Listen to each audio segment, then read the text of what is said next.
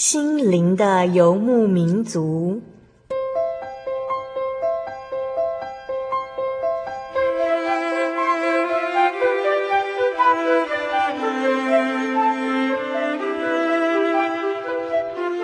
在这个谁都不管谁的后现代社会里，每个人的心灵都是游牧民族。成长的过程就是寻找的过程。每一颗漂泊的心灵，其实都在寻找生命的绿洲。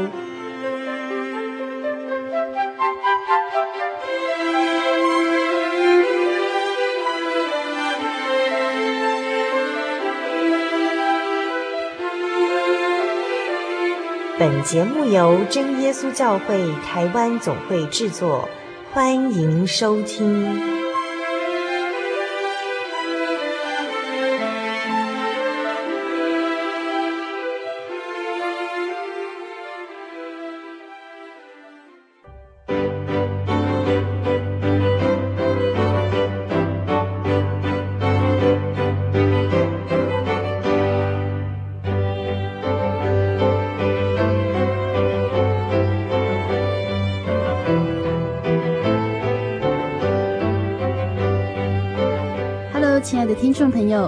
现在收听的是《心灵的游牧民族》，我是阿弗拉。时间过得很快，又再次的有机会跟收音机前的你一起来聚会。其实阿弗拉常常收到听众朋友的来信哦，有人分享神的恩典，有人提问圣经的问题，也有人给节目加油打气。信里面的一字一句，都是让心灵游牧民族感受到同灵带导力量的证据哦。非常谢谢收音机前的听众朋友，也寄给了阿弗拉鼓励和祝福的卡片。在这边，阿弗拉要告诉大家一个特别的圣经常识哦。其实真耶稣教会是不庆祝圣诞节的，为什么呢？因为圣经上不仅没有真实的记载主耶稣的生日，历史上的资料也告诉我们，十二月二十五日其实是古罗马人庆祝他们敬拜的偶像太阳神的生日哦。那为什么现在却变成了圣诞节呢？其实是因为古罗马人后来相信了耶稣，成为基督徒之后，在西元三五四年，罗马的教皇才明定颁布了这样的教令，定十二月二十五日为圣诞节，并加以庆祝。但是我们知道，圣经的真理是永不改变的，我们也不在圣经上面的教训多加一笔一画。也不任意删改圣经的教训。主耶稣在世间的时候，也从来没有劝诫门徒要纪念他的生日，只有一再的提起要纪念他为众人的死。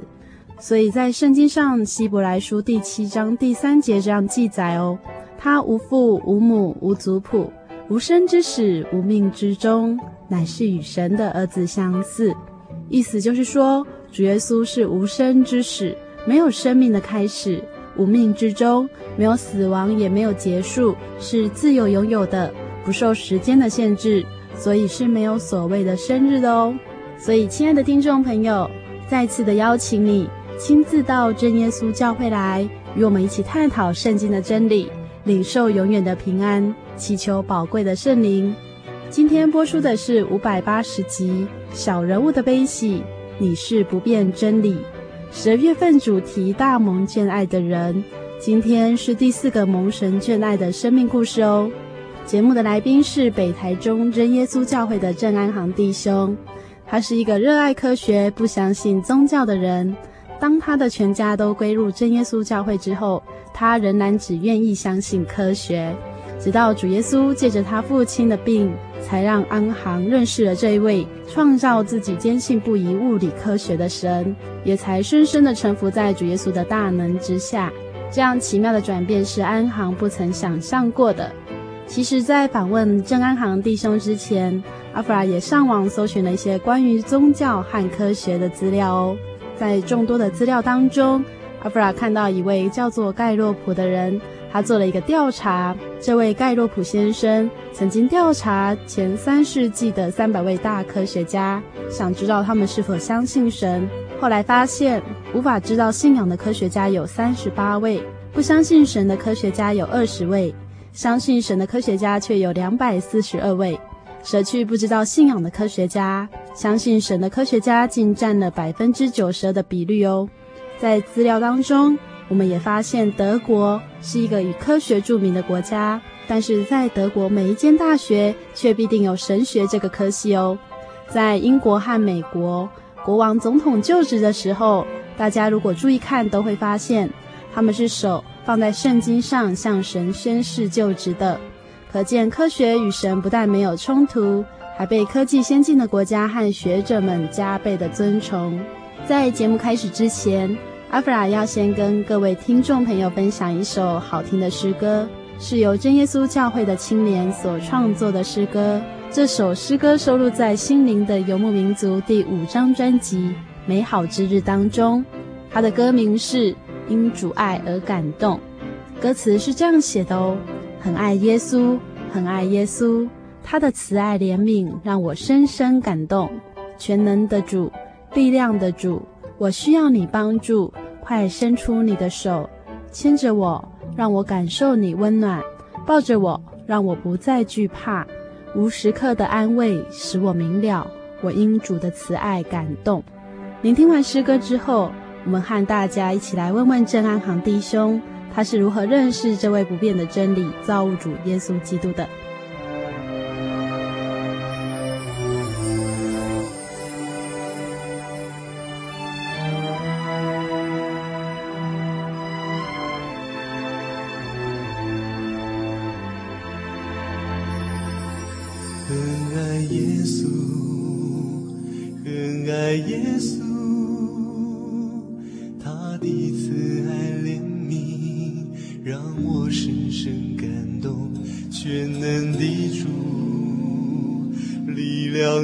主，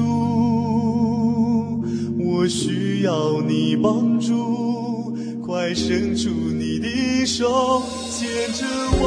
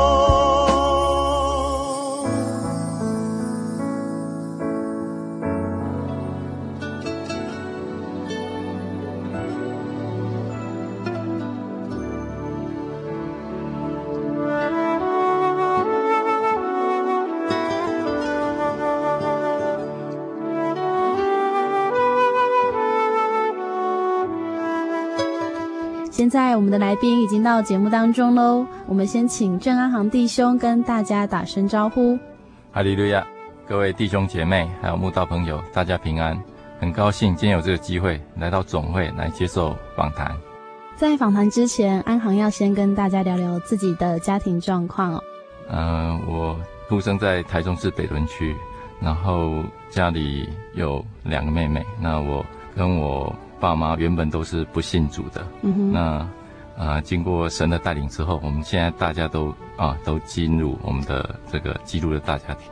那安航现在从事的工作是什么呢？啊、呃，我现在在台中市市长里国中当物理跟数学老师，这样。哇，是物理老师。那为什么安航会想当物理老师呢？我从小就对科学很有兴趣，嗯，那对一些自然界的道理，其实我很喜欢。那我所以，我一直在呃小的时候就对物理很有兴趣，所以到高中、大学之后，就一直对啊、呃、这个物理系啊、哦，就是很有感兴趣。所以后来就是加入啊、呃、物理的行列，然后现在当的是物理老师。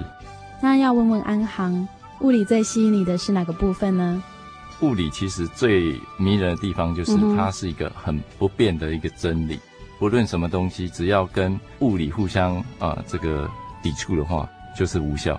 自然界的道理，其实在物理上，我们就可以发现说，哦，这个应用这些自然界的道理，那我们可以做出很多东西，嗯、像我们日常生活中的一些啊、呃、电视音响啊，嗯、或者说现在的一些什么啊、呃、这个科技方面，都跟物理是相关的。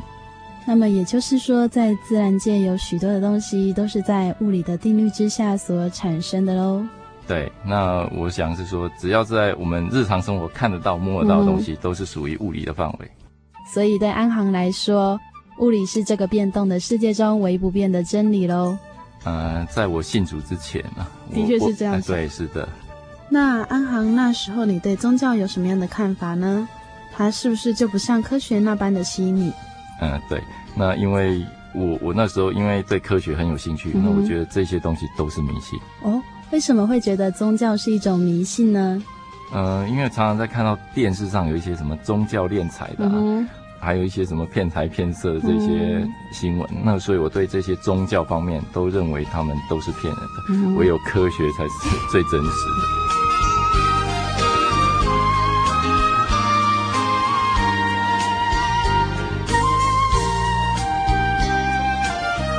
那安航你看着母亲这样非常虔诚的，从一个宗教又转向另外一个宗教的时候，对你而言，宗教除了对你来说是迷信以外，没有其他的想法吗？那我之前对我妈妈就是呃信呃一般的这个传统宗教，然后回到信基督。那我，嗯哼，我当时的想法是认为她只是换了另外一个宗教，实际上换汤不换药。对，换汤不换药。那当你看到全家人都归入真耶稣教会的时候，你对宗教的想法有没有产生一些变化呢？呃，当时还是这样子，因为我那时候就是应该是受到 这个蒙蔽了，嗯、哼那满脑子都只有科学，那实际上我没有再去追寻说科学之外还有真神的存在，啊，所以那时候就是还是不信。嗯，那安航曾经到过教会吗？在那时候，大概就是我爸妈他们会来教会，我就载他来。嗯、那因为我不信，那我就找很多理由。嗯、那载他们来教会之后，就开车就走了。啊，等到他们聚会完，嗯、那我才来。嗯哼，那是否曾经跟着家人一起祷告呢？呃，之前因为很多传道长子还有弟兄姐妹到我们家来那访问，嗯、那我们也有在祷告。嗯、但是当时大概都是这个心里存有怀疑啦。嗯、哦，那。祷告的时候也并不是很相信，所以实际上就没有特别的体验。家人平常在家里祷告是用真耶稣教会的灵言祷告方式，那看到用圣灵祷告的样子，当时你的感觉和想法是什么？他们都得有圣灵，所以实际上我就觉得他们是很奇怪，说怎么会这样？嗯、是不是你们骗我的？因为不了解哦，所以觉得说家人是骗你的。对，那因为。我相信科学啊，嗯、所以我觉得怎么可能会有这样的事情？嗯，那真正让你开始接触教会的契机，其实是什么呢？嗯，我觉得其实其实是就是在我父亲生病那段时间，因为我父亲就是肝癌。嗯哼，那在那个过程中，在医院也处理很多次啊，做栓塞手术。嗯，那所以在医院还是没有办法得到医治。嗯哼，那现在就是因为从医院送回来之后，其实他身体一直很不舒服。嗯哼，那我在想说，如果是靠医生的话，实际上因为才从医院送出来，嗯、那再去靠医生，那那应该是没有办法解决原本的问题。嗯哼，啊，所以在这个契机之下，那我才开始说，哎，是不是来寻求啊这个神啊、嗯、的帮忙，然后解决我父亲病痛的问题。那生病的期间大概有多久呢？从病发大概从啊。大概两三年前开始、嗯、啊，就发现有一些小的肝肿瘤。嗯哼。那后来就是因为有小的肿瘤，我们就实施栓塞手术。嗯哼。那就是啊，看到有肿瘤就把它栓塞啊，嗯、把这个肿瘤消掉。嗯、那实际上这个是头痛医头，脚痛医脚的方法。嗯、那实际上它会一直复发，所以都没有得到根治。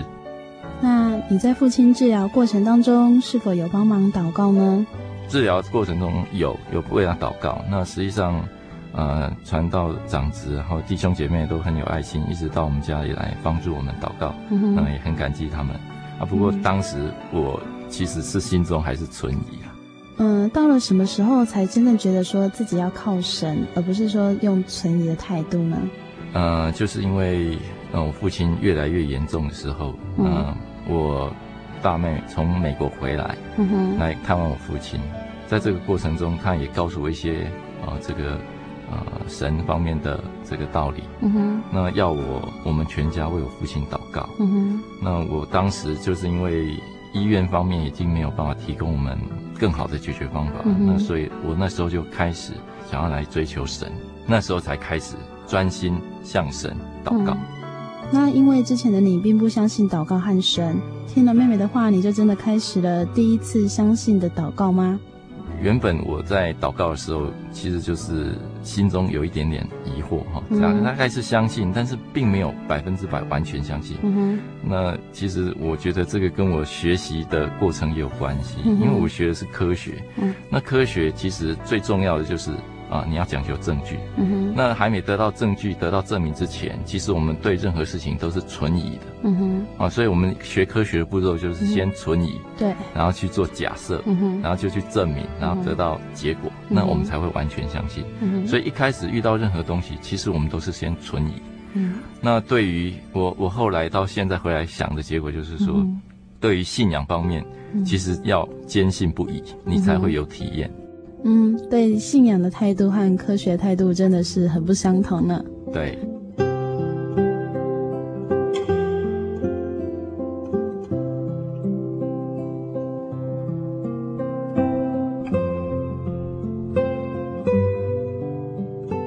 感谢主，安航刚刚跟我们分享了自己对科学的态度，以及他后来发现父亲的病越来越严重的时候，听进了大妹的勉励。安航也决定来试着跟这位自己从来不愿意相信的主耶稣祷告看看。想知道主耶稣是如何回应安航的祷告吗？在听完诗歌之后，我们再一起来听他的分享。接下来要跟大家分享一首诗歌。在分享诗歌之前，要先问问大家，不知道大家是否也听过真耶稣教会所制作的台语福音广播节目《厝边隔壁大家好》。因为接下来要分享的诗歌是在今年八月，厝边隔壁大家好所推出的第一张台语创作诗歌，专辑名称是《我被鹅乐祖你的名》，翻译成华语是“我要赞美主你的名”。其实这是一张非常轻快可爱的专辑，不仅适合我们年长的听众朋友，也很适合全家人一起来聆听哦。可以一边听到赞美神的诗歌，也可以一边学习优美的台语。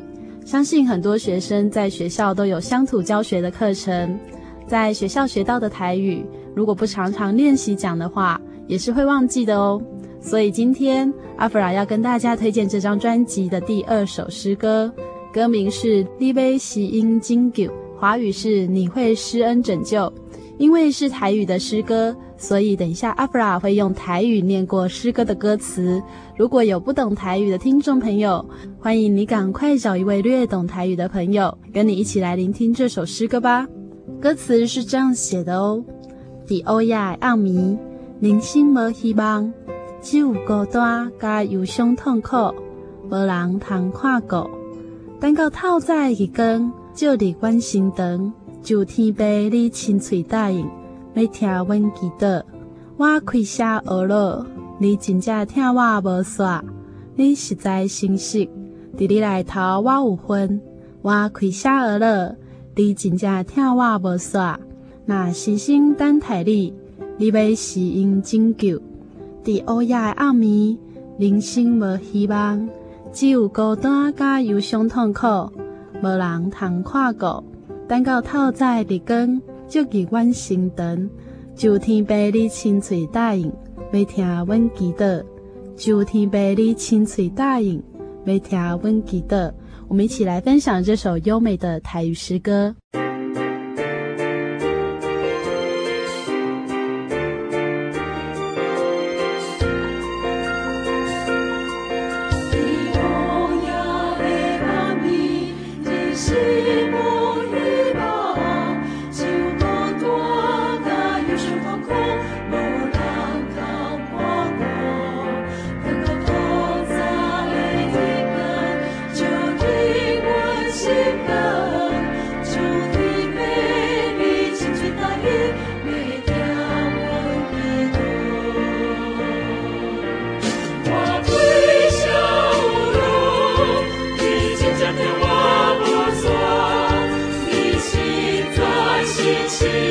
Spirit.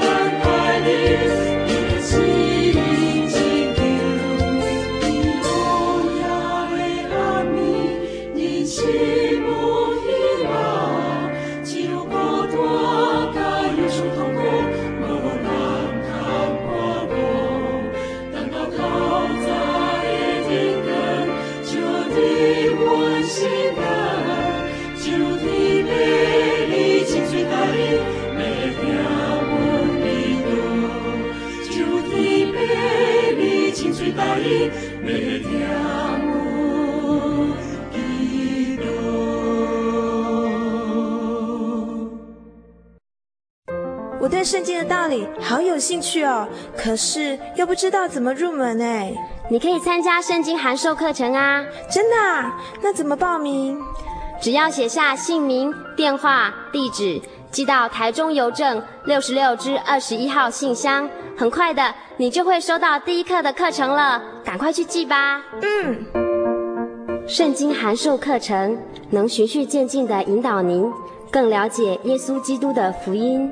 得到生命的滋润和来自信仰的力量。本课程完全免费，欢迎来信台中邮政六十六支二十一号信箱，请注明参加函授课程。愿神祝福您。主导文：我们在天上的父，愿人都尊你的名为圣，愿你的国降临。愿你的旨意行在地上，如同行在天上。我们日用的饮食，今日赐给我们，免我们的债，如同我们免了人的债，不叫我们遇见试探，救我们脱离凶恶。因为国度、权柄、荣耀，全是你的，直到永远。阿门。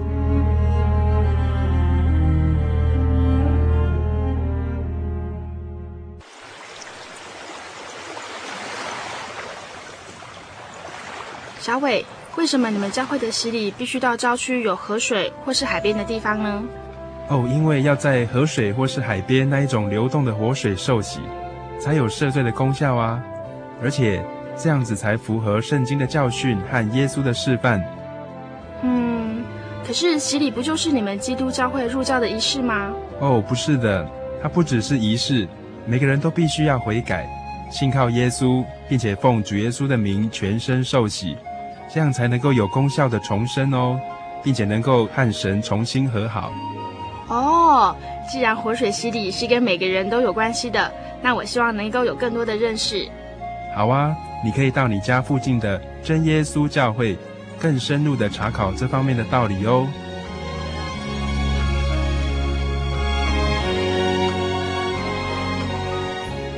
真耶稣教会随时都欢迎您。一起深入的探究圣经的教义和人生的方向，愿神带领你。请洽协谈专线咨询：零四二二四五二九九五，零四二二四五二九九五。愿您平安。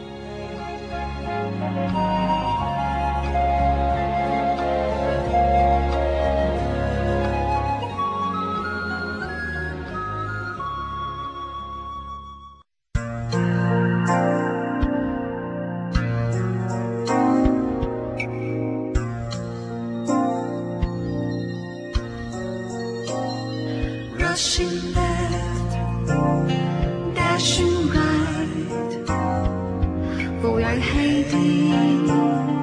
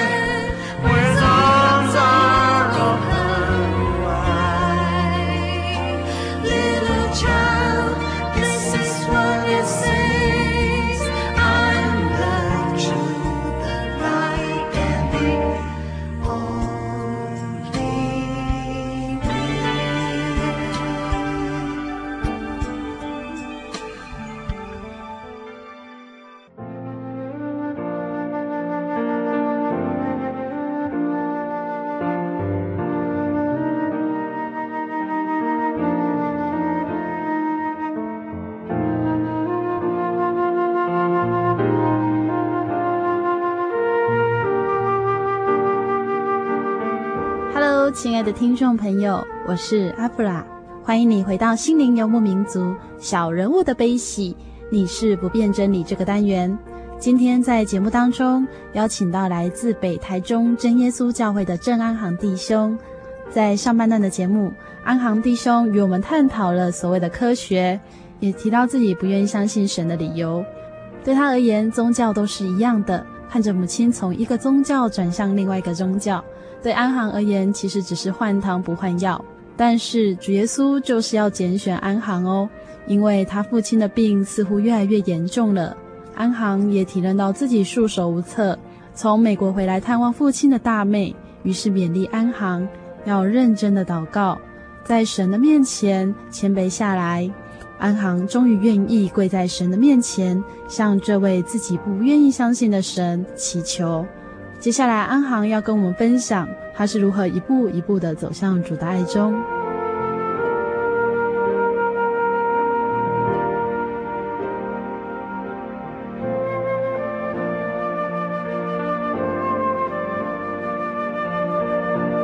嗯，那是你第一次愿意相信神的祷告。那祷告的内容是什么呢？我当时是追求让我父亲的病痛能够医治，因为当时他非常的。痛苦啊，嗯、就是吃也不能吃，嗯、啊也不能喝，然后也不能睡，嗯、那非常的辛苦。那我们做子女的看了，其实是非常的啊难过了。嗯、那所以当时我就是为了这件事情向主耶稣祷告。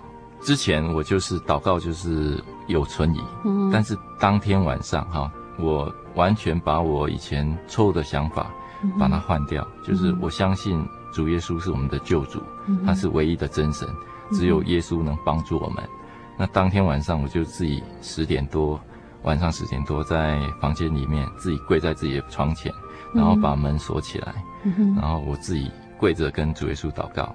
那是我第一次很诚心的为父亲哦祷告，然后是完全相信主耶稣来祷告。嗯、那这时候呢，大概祷告大约十分钟之后，嗯、那突然觉得哎，身体怎么觉得有点麻麻的感觉？嗯、然后最主要就是我的舌头已经就是不听我的使唤了。嗯、因为我们一般祷告就是哈利路亚赞美主耶稣，嗯、那我原本念的就是哈利路亚赞美主耶稣，嗯、哈利路亚赞美主耶稣。但是念到差不多十几分钟之后，发现哎、嗯，我舌头已经不是念这句话了。嗯、虽然我心里想念这句话，嗯、但是我居然念不出来。嗯、那就是舌头开始像火焰一般震动，嗯、像圣经上面讲的，嗯、舌头一直在跳动，然后、发出啦啦啦啦啦的声音。嗯、那我觉得说，哎，这个就跟我父母亲啊，我妹妹一样，祷告是一样的。嗯、对，就是就是受圣灵那因为。我就是需要这样的证据，嗯、不然我们学科学的实在是不太相信。对，得到这个圣灵之后呢，那我刚开始我也不敢确定这是不是。嗯、那所以当天晚上祷告完之后，那我就觉得，哎，这好是圣灵。嗯、那我我就我就睡了。那隔天早上起来。那我再再祷告看看，哎，真的还有。那所以后来我我我既然知道这个证据的时候，我们就是学科学的，就马上把我以前错的观念都要丢掉，要接受这个新的观念，正确的观念。所以当时从那时候开始，我就很乖的都来教会。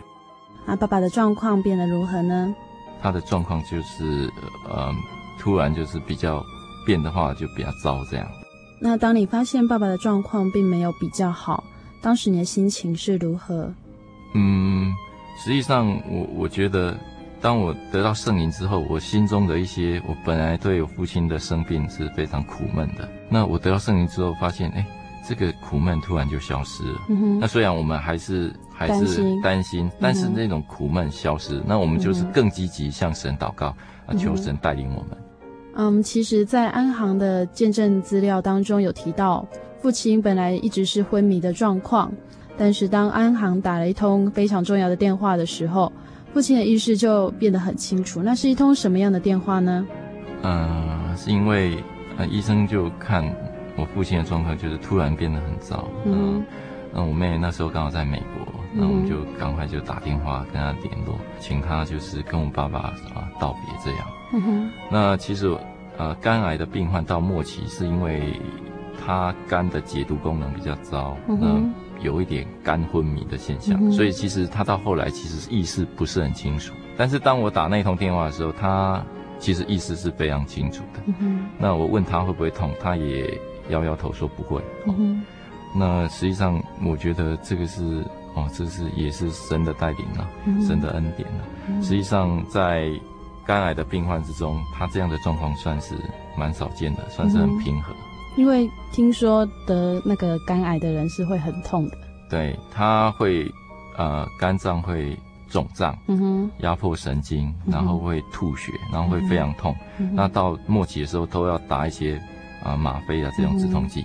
嗯、但是我父亲到末期其实实际上都没有用到这些止痛剂，就很平静，就像睡着。嗯哼。呃、那刚刚安行有提到，就是父亲在生病的期间是。不能吃，不能睡，不能喝水，为什么？对，那因为肝脏肿胀之后，一些代谢功能就有问题了，他的肾脏也有问题，所以会导致水肿。那水肿的话就要限水，不然水会排不出来啊，所以他不能喝水。嗯哼。那不能吃的理由是因为肝脏肿胀，那胃在肝的旁边，那所以肝一肿胀的时候会压迫到胃，所以你吃东西下去的时候，因为胃受到刺激，所以它就会吐，所以不能吃。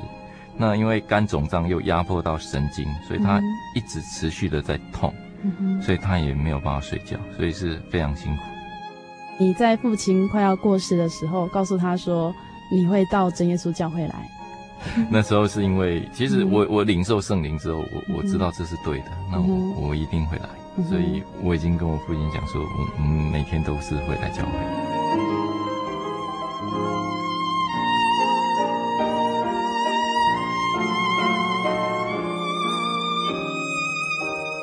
得了圣灵之后神就赐给你平静的心那你有其他特别的体验吗？嗯比较特别的体验就是呃原本哈我们在工作上或者在生活上，常常会遇到一些困难，或者是遇到一些挫折。嗯。那我们之前的想法就是啊，会埋怨呐、啊，或是会抱怨，嗯、那心里其实是不平静，好，所以有时候心情会很糟啦，或者是说、嗯、脾气会会比较大。嗯哼。但是信主之后，发现。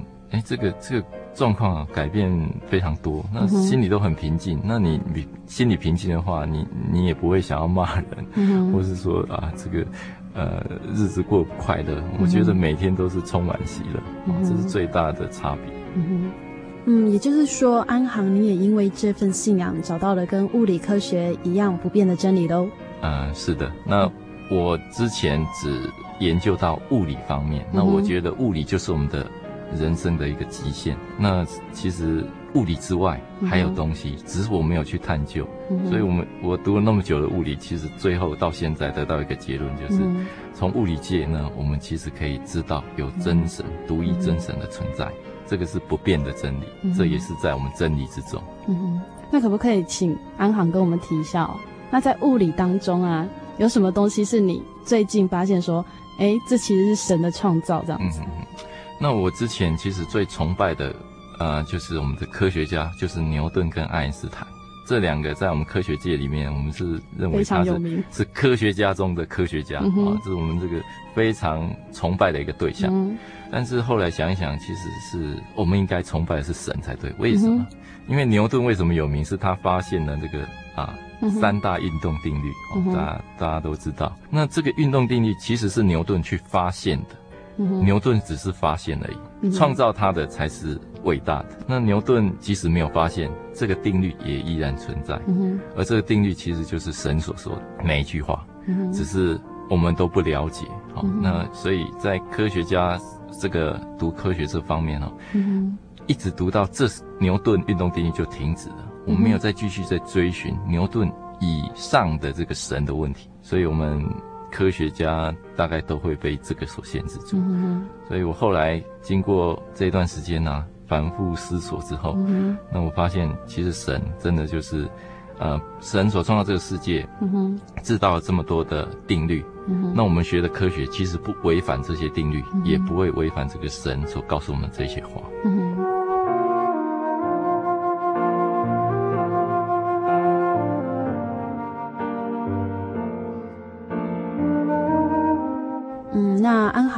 当你知道主耶稣其实是借着父亲的病来带领你，你对神的安排会不会感到埋怨呢？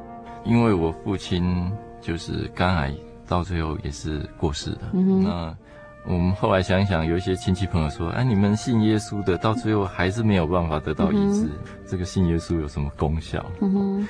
那以我们的想法是这样。嗯。那我们还是很感谢神的带领，嗯、因为实际上。我们人呢，难免一死了。嗯哼。那即使我父亲这次，好假设救活过来了，嗯、那将来他还是得面临死亡。嗯哼。我们人不可能永远都活着。嗯哼。所以实际上主耶稣借由这个方式，嗯哼。嗯，我原本不相信的，借由这个方式让我父亲生病，带领我来归向主耶稣。嗯、哼那第一个我就是很感谢。嗯，那其实是我自己的不对哈，我自己阴心，所以才导致啊，我们必须啊经历过这样的过程啊，才让我啊归入基督。嗯，那这个我是非常感谢真神的带领。那另外我们在想，那我父亲生病的这一段期间，我母亲其实照顾也非常的辛苦。那如果父亲可以这样很平安平顺的走。我母亲其实也可以减少一些痛苦，因为我母亲本来就身体很瘦弱，如果再拖下去的话，我的母亲其实也身体会负荷不了。嗯，啊，这个我其实我也是很感谢主这样的安排。嗯，那再来就是。我父亲在这个生病的过程中，到末期其实都已经没有什么病痛了。其实看他的眼神就知道，如果我们人如果会痛的话，我们都会皱眉头。但是我父亲那时候就是啊，面容都是很安详的。那啊，去天国路上，其实实际上我觉得这一段他是过得非常的平顺啊，就像睡着。啊，所以我我也很感谢神。那实际上，嗯，对于啊神的带领。那我们后来才看，就发现实际上神的安排都是最好的。嗯，那我们人的安排实际上并没有像神安排那么好。我我其实一直是很感谢神。嗯哼，嗯，我从我父亲生病到我领受圣灵，然后我受洗，嗯哼，这段时间大概在一个月左右。一个月。对。哇。因为我们得到圣灵之后，我们就是说心中就是非常的平静，嗯、连我母亲也一样。嗯、以前我母亲的这个她的处事的态度或者她的个性的话，嗯、遇到这样的事她一定承受不了。嗯、但是经由这个神的带领，有圣灵的引导之后，嗯、我父亲过世之后，他非常平静。那其他的亲戚朋友也觉得这个是不可思议。嗯、但是我们领受圣灵，我们就知道，因为这就是神的安慰，哦，神的带领。那我们就非常的平静来处理这些事情。嗯哼，哎，在丧礼的过程当中，有没有就是亲戚朋友也来参加这样子？呃，有。那因为我们的家族里面，就是我们算是第一颗种子，嗯、都没有人信、嗯、信主。那所以，我父亲的这个丧礼在教会办的时候，也办得啊、呃、非常的好啊，就简单隆重。嗯、那也顺便带领我们这些亲戚朋友来到教会，嗯、让他来啊。呃认识神，嗯、那我觉得这个是呃我父亲一直期盼要做的事情，嗯、就是要带领我们的这个亲戚朋友啊、嗯呃、一起来教会这样。嗯、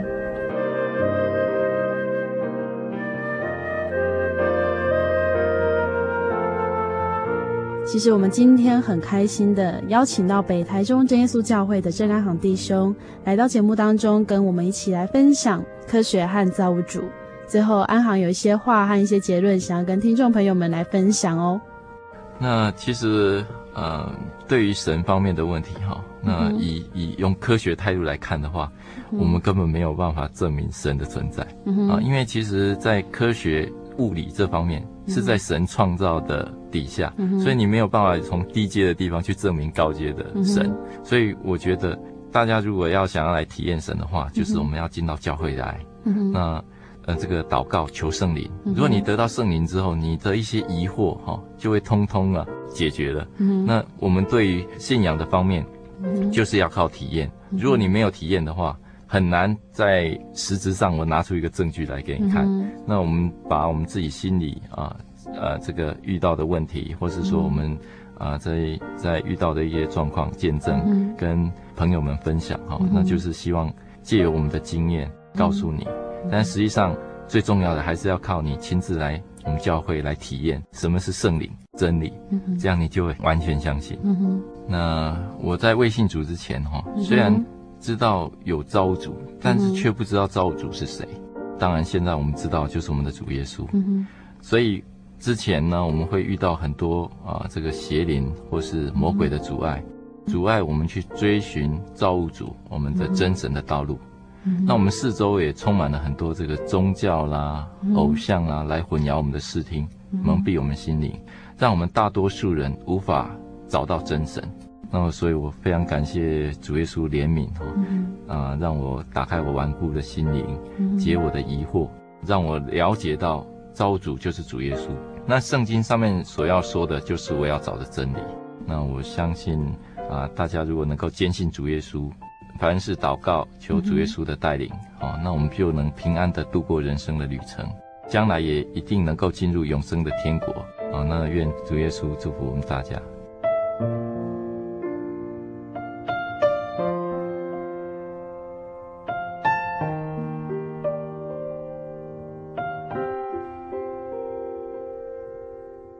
感谢主，郑安行弟兄原本只相信科学，不相信宗教。但是在明白神的奇妙之后，郑安行弟兄自己也制作了一个传福音的网页。在网页当中，他将自己的信仰过程、洗礼的心得，还有自己从物理定律寻求造物主的见证，都写在上面。如果听众朋友听完这周郑安行弟兄的生命故事之后，也有兴趣看看文字的部分，欢迎你来信询问这个福音网页的网址哦。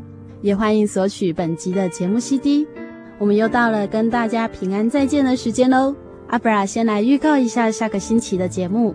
下个星期是二零零七年最后一个星期日，也是我们在二零零七年最后一次空中的感恩聚会。阿布拉已经收到很多感恩的明信片，有小学生、国高中生、大学生，还有爸爸妈妈们，大家纷纷在明信片中写下2007年主耶稣给他们的恩典。我们将一起来分享他们从主耶稣得到的祝福和喜乐，也邀请了几位真耶稣教会的大专青年，他们要来跟听众朋友们分享在2007年11月23日到25日真耶稣教会台湾总会所举开的广播电视诗歌创作研习营的点点滴滴。大家不仅可以听到由参加研习的学生们在三天当中所自行创作的诗歌。他们也要来跟我们谈一谈创作诗歌背后的小小见证哦。这样许多精彩的内容，大家千万不要错过下个星期二零零七年最后一周的空中聚会——生活咖啡馆。你是配得赞美，让我们一起来品尝主恩的滋味。最后，欢迎听众朋友多多利用真耶稣教会喜信网络家庭，网址是 joy 点 org 点 tw，joy 点 org 点 tw。也欢迎听众朋友将任何对节目的感想和建议写下来，寄到台中邮政六十六支二十一号信箱，台中邮政六十六支二十一号信箱，或传真零四二二四三六九六八，也可索取圣经函授课程哦。也欢迎你在喜信网络家庭节目回响留言板留下你的意见和感想，阿弗拉会仔细的阅读。谢谢你收听今天的节目，愿主耶稣祝福你和你的家庭。我是阿弗拉，我们下个星期见喽。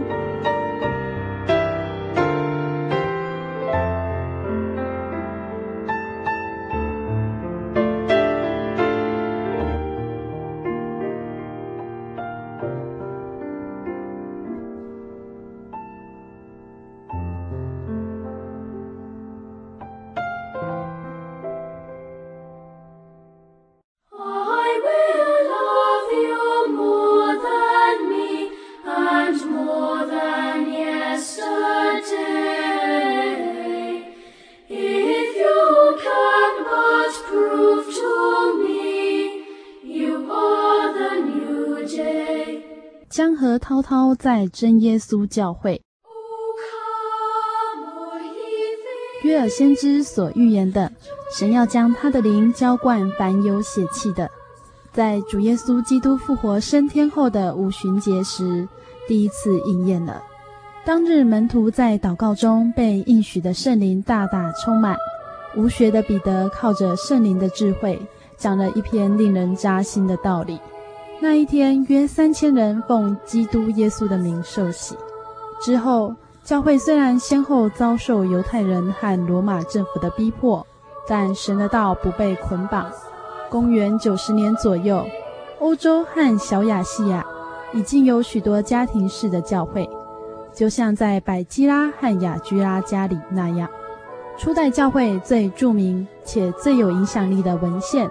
学者都公认是安提阿的伊格纳丢主教所写的七封信。我们可从这七封信的内容看出教父伊格纳丢的神学观点，以及和保罗的实际做法不同。例如，伊格纳丢达马内下人书六章说：“听从那在主席位上代表神的主教，他竭力提高各主教的权位。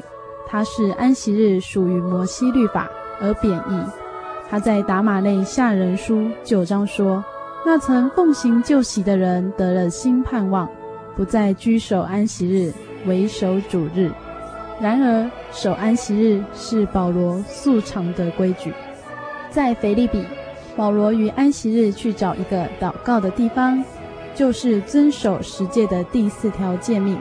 神祝福保罗、希拉。”在吕迪亚的家建立了腓立比教会，教义的改变应验了使徒保罗曾预言的：“我知道我去之后，必有凶暴的豺狼进入你们中间，不爱惜羊群；就是你们中间也必有人起来说悖谬的话，要引诱门徒。”照保罗书信看来，当时圣灵在教会活泼运行。各项职务都直接由圣灵的恩赐感动各肢体服侍教会，而当圣灵的领导逐渐淡出教会，伊格纳丢鼓吹的独裁主教制度日渐兴盛，圣品阶级的观念取代了凭信徒参与侍奉的精神，教会权柄越来越集中在主教手中。教会传统愈来愈凌驾在圣经之上，圣灵的运行也渐渐地从教会消失了。公元一百六十年左右，孟他努宣扬圣灵保惠师的时代已经开始了。这个初代教会极端的孟他努主义，也是教会史上最早的灵恩运动，就是在圣灵离开教会的背景产生的。直到今天，好几波的灵恩运动方兴未艾，却没有领受真正应许的圣灵，因为这些领导人虽创办颇有势力的宗派，但没有完全回归圣经。时候满足。主耶稣再度降下应许的圣灵，而建立了真耶稣教会，一个没有创办人的末世方舟。一九一七年兴起于东方的中国，耶稣基督用许多神迹证实真耶稣教会所传的道。世界各地许多人看过耶稣的宝血，确实在真教会洗礼的水中，证实这洗礼有赦罪的功效。最奇妙的就是有许多人因真理而看见主的荣光，证实荣耀的灵重返基督的教会。声音如同多水的声音，群众的声音说：“哈利路亚！因为主我们的神全能者作王了。看哪，现在正是拯救的日子，蒙主的怜悯，圣灵如江河滔滔在真耶稣教会里，一切干渴的都当就近这生命活水来。”这才是主耶稣基督所应许的真理圣灵。以上文章选自《圣灵月刊》第三百四十八期圣灵专栏，由主内云霞所发表之文章。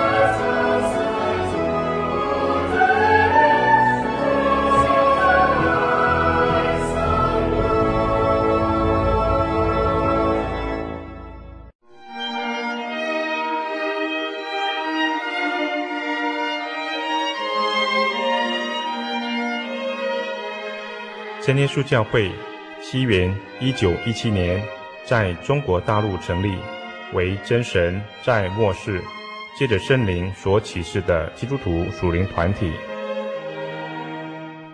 以回归圣经并延续使徒时代教会的精神，来传扬得救的全备福音。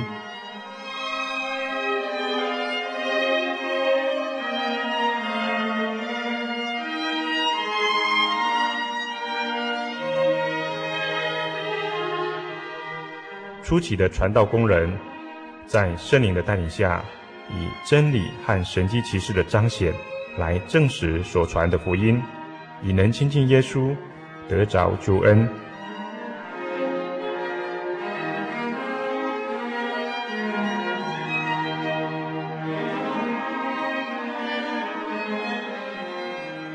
短短的几十年间，福音迅速地进展。包括整个中国大陆及台湾，直到今日，福音也传达全球各地。欢迎您亲临各地真耶稣教会，查考全备的福音，共享生命之恩。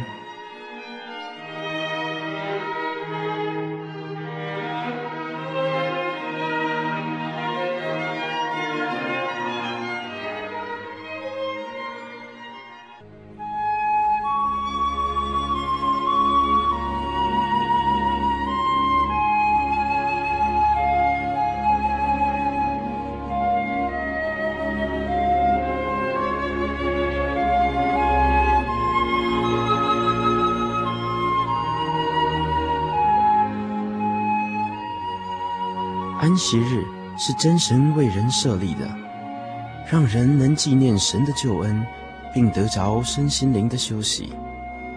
在每个星期的最后一天，星期六，我们应当放下一周的劳碌，来到教会聆听福音，在诗歌、祈祷和彼此祝福的聚会里，安顿我们一周的疲惫。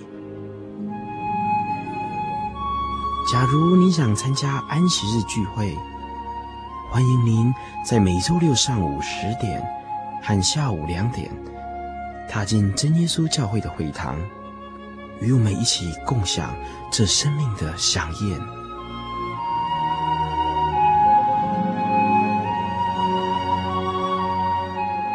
真耶稣教会邀请您一同来参加安息日聚会。